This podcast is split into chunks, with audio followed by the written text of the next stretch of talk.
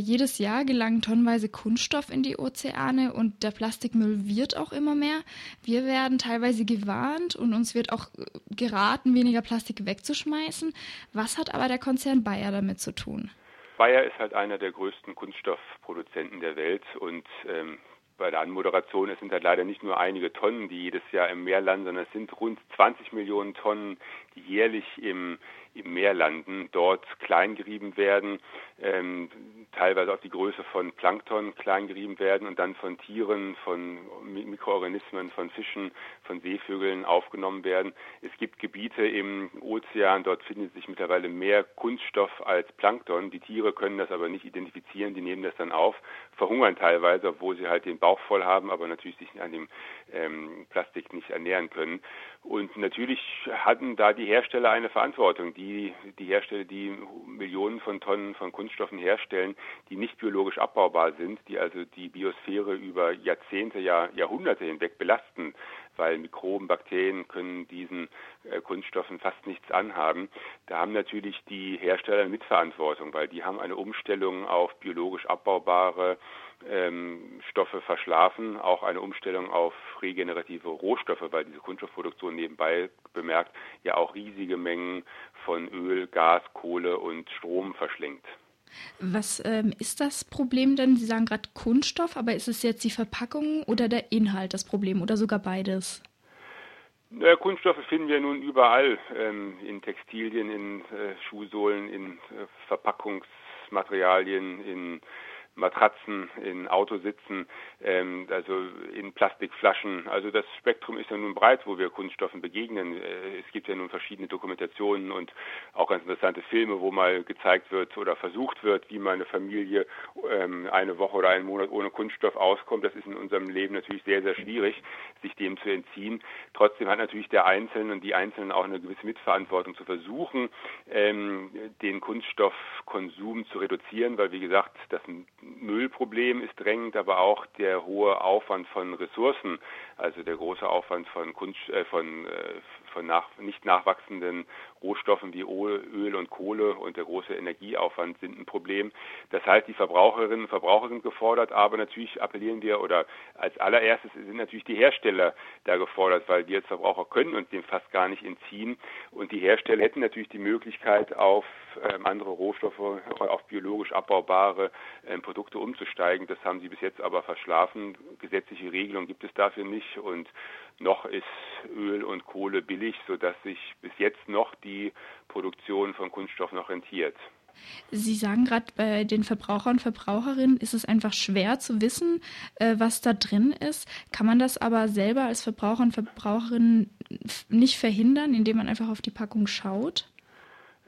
Natürlich kann man das versuchen. Es ist nur, ähm, natürlich kann man versuchen beim Einkauf ähm, Taschen mitzunehmen und keine Plastiktüten zu nehmen. Und aber ähm, es geht, wie gesagt, nicht nur um den, den Einkauf. Es gibt ja kaum ein Produkt, wo nicht, ähm, wo nicht Kunststoffe, Polymere mit drin sind. Und sich dem zu entziehen, ist nicht ganz einfach. Aber natürlich kann man bei sich selber anfangen und keine, äh, kein Wasser aus Plastikflaschen kaufen. Natürlich kann man da auch selber mithelfen. Aber wichtig ist natürlich, dass es dort auch gesetzliche Regelungen gibt, die die Hersteller da auch ähm, dazu zwingen, die ja, bisherige Produktion halt umzustellen. Nur ist das aktuell überhaupt nicht in Sicht. Die, ähm, die Produktion wird ausgeweitet und die Anlagen, die aktuell gebaut werden oder die in den letzten Jahren gebaut wurden, basieren weiterhin auf, ähm, ja, auf, auf Öl- und Kohleeinsatz. Ähm, diese Anlagen laufen meistens über 30, 40 Jahre. Das heißt, es wird schwierig, das Problem in nächster Zeit anzugehen. Aber wir müssen dann irgendwann natürlich damit anfangen.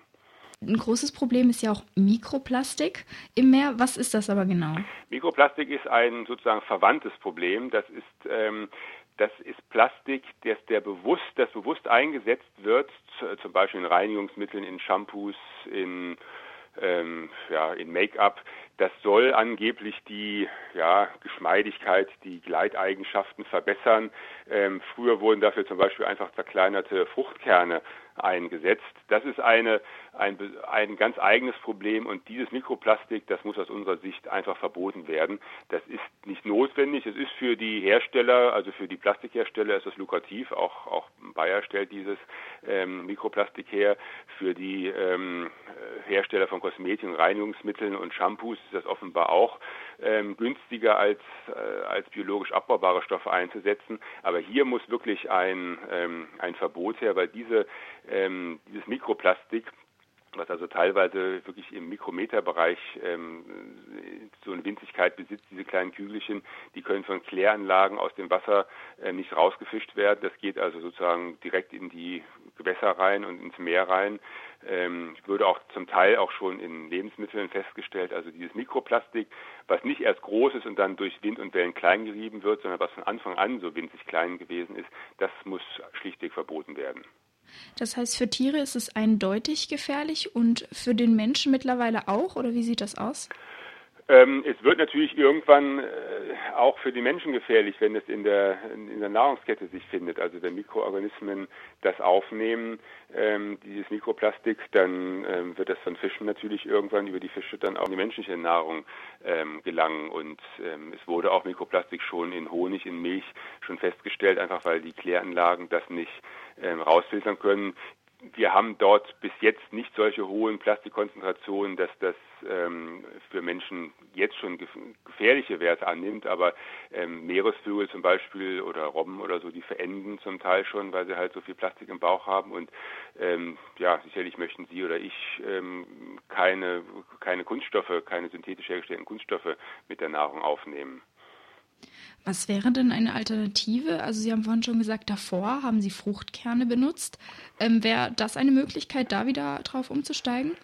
Das ist jetzt speziell die Produktion von, von Kosmetika, von ähm, von Reinigungsmitteln, wo dieses Mikroplastik eingesetzt wird. Das ist da natürlich möglich und äh, wir haben jahrzehntelang Reinigungsmittel oder Kosmetik gehabt ohne Mikroplastik. Da wäre es ohne Probleme möglich, wieder den Schritt zurückzugehen und ähm, auf Mikroplastik zu verzichten. Das global gesehen größere Problem ist allerdings nicht das Mikroplastik, sondern sind halt die riesigen Mengen, also die Dutzenden von Millionen von Tonnen Kunststoff, die halt jedes Jahr hergestellt werden, die biologisch nicht abbaubar sind und von denen große Teile halt in der Biosphäre landen und dort über Jahrhunderte hinweg nicht nur im Meer, sondern auch auf Deponien ähm, halt äh, nicht verrotten können. Ähm, da muss einfach, äh, es gibt ja Verfahren, auf nachwachsende Rohstoffe umzustellen, auf biologisch abbaubare Produkte umzustellen. Und man kann heute schon Dämmstoffe oder Textilfasern oder Klebstoffe aus nachwachsenden Rohstoffen herstellen. Ähm, das muss natürlich irgendwann mal gemacht werden, diese Umstellung. Natürlich muss die auch gleichzeitig, muss man dabei aufpassen, dass ähm, nachwachsende Rohstoffe natürlich nicht die Produktion von, ähm, äh, von Nahrungsmitteln behindern oder verdrängen. Das heißt, es ist eine große Anstrengung, aber die müssten, muss die Gesellschaft ähm, irgendwann mal starten, weil es kann nicht so weitergehen, diese, diese Produktion von Dutzenden von Tonnen Kunststoff, Millionen Tonnen Kunststoff, die halt unter riesigen Ressourcenaufwand hergestellt werden und dann ja sich in der Biosphäre sammeln, weil es wird immer mehr und es kann nur zu geringen Teil halt biologisch wieder abgebaut werden. Was sagt denn Bayer als Mitverantwortlicher zur Verschmutzung und Gefährdung durch äh, Kunststoff? Die fühlen sich dafür nicht zuständig. Die ähm, verkaufen das und ab dann hat sozusagen der, der Käufer, das in der Regel verkauft Bayer als Großproduzent nicht an Verbraucherinnen und Verbraucher, sondern wiederum an die Kunststoffindustrie ähm, und die weisen ja jede Verantwortung von sich. Ähm, die ähm, bei, bei Mikroplastik, da sind sie auf die Forderung, das vom Markt zu nehmen, nicht so ganz eingegangen. Ähm, da haben äh, da ist die Verantwortung natürlich sowieso evident. Ähm, aber bei der Produktion von Polyurethan, von Polycarbonat, da verweist, ja, da verweisen ja an den Gesetzgeber oder an die Hersteller von, äh, von Kunststoffverpackungen oder anderen Produkten, die, die dann Recyclingverfahren einsetzen sollen. Da tun sie das so, als ob sie als Hersteller sozusagen damit gar nichts zu tun hätten. Also äh, der Bayer-Konzern macht eigentlich gar nichts. Was machen Sie aber als Coordination gegen Bayer gefahren? Wir waren zum Beispiel auf der Bayer Hauptversammlung diesen Jahr, ähm, haben dort zum Thema gesprochen in der Versammlung vom Bayer Vorstand und mehreren tausend Aktionärinnen und Aktionären. Wir haben einen Gegentrag eingereicht, ähm, wo wir halt eine Umstellung auf nachwachsende Rohstoffe gefordert haben. Wir haben auch am Eingang der Messe, wo halt mehrere tausend Aktionäre ähm, reingekommen sind, die begrüßt mit einer Aktion. Da ging es um Plastikmüll. Da haben wir so ein, ein Meer aus blauen Stoffbahnen so symbolisch aufgebaut mit einem großen Bayerkreuz und drumherum haben wir halt auf diesem auf dem Meer schwammen halt Plastikflaschen und Verpackungen ähm, aus aus Kunststoffen, um dieses Problem zu symbolisieren. Und wir führen auch jetzt eben am 7. November in Düsseldorf eine Tagung zum Thema durch mit, mit Wissenschaftlern, die sich ähm, ja, mit diesem Thema schon länger beschäftigen. Das heißt, dann am 7. November kann da jetzt äh, jeder kommen, der sagt, Mensch, ich will da irgendwas dagegen machen? 7. November, ja, wir haben noch, ähm, die Plätze sind begrenzt, wir haben 50 Plätze, aber einige sind auch frei. Ähm, wer daran Interesse hat, möge bitte auf unsere Homepage gehen, da findet man die Informationen über die Tagung und Kontaktdaten. Ähm, dann kann man sich bei uns noch anmelden. Wie gesagt, einige Plätze sind noch frei. Weitere Informationen, eine Kampagnenseite zum Thema, gibt es auf unserer Homepage und wir freuen uns natürlich auch immer über Mitstreiterinnen und Mitstreiter. Ähm, wir arbeiten weitgehend ehrenamtlich, wir müssen unsere Aktionen, wir brauchen natürlich Unterstützerinnen und Unterstützer für die Aktion, wir brauchen natürlich auch Spenden, weil wir bekommen keine Spenden von offizieller Seite, das heißt, wir können nur so viel arbeiten, wie wir auch das sozusagen ermöglicht bekommen von unseren Förderern und Spenderinnen und Spendern.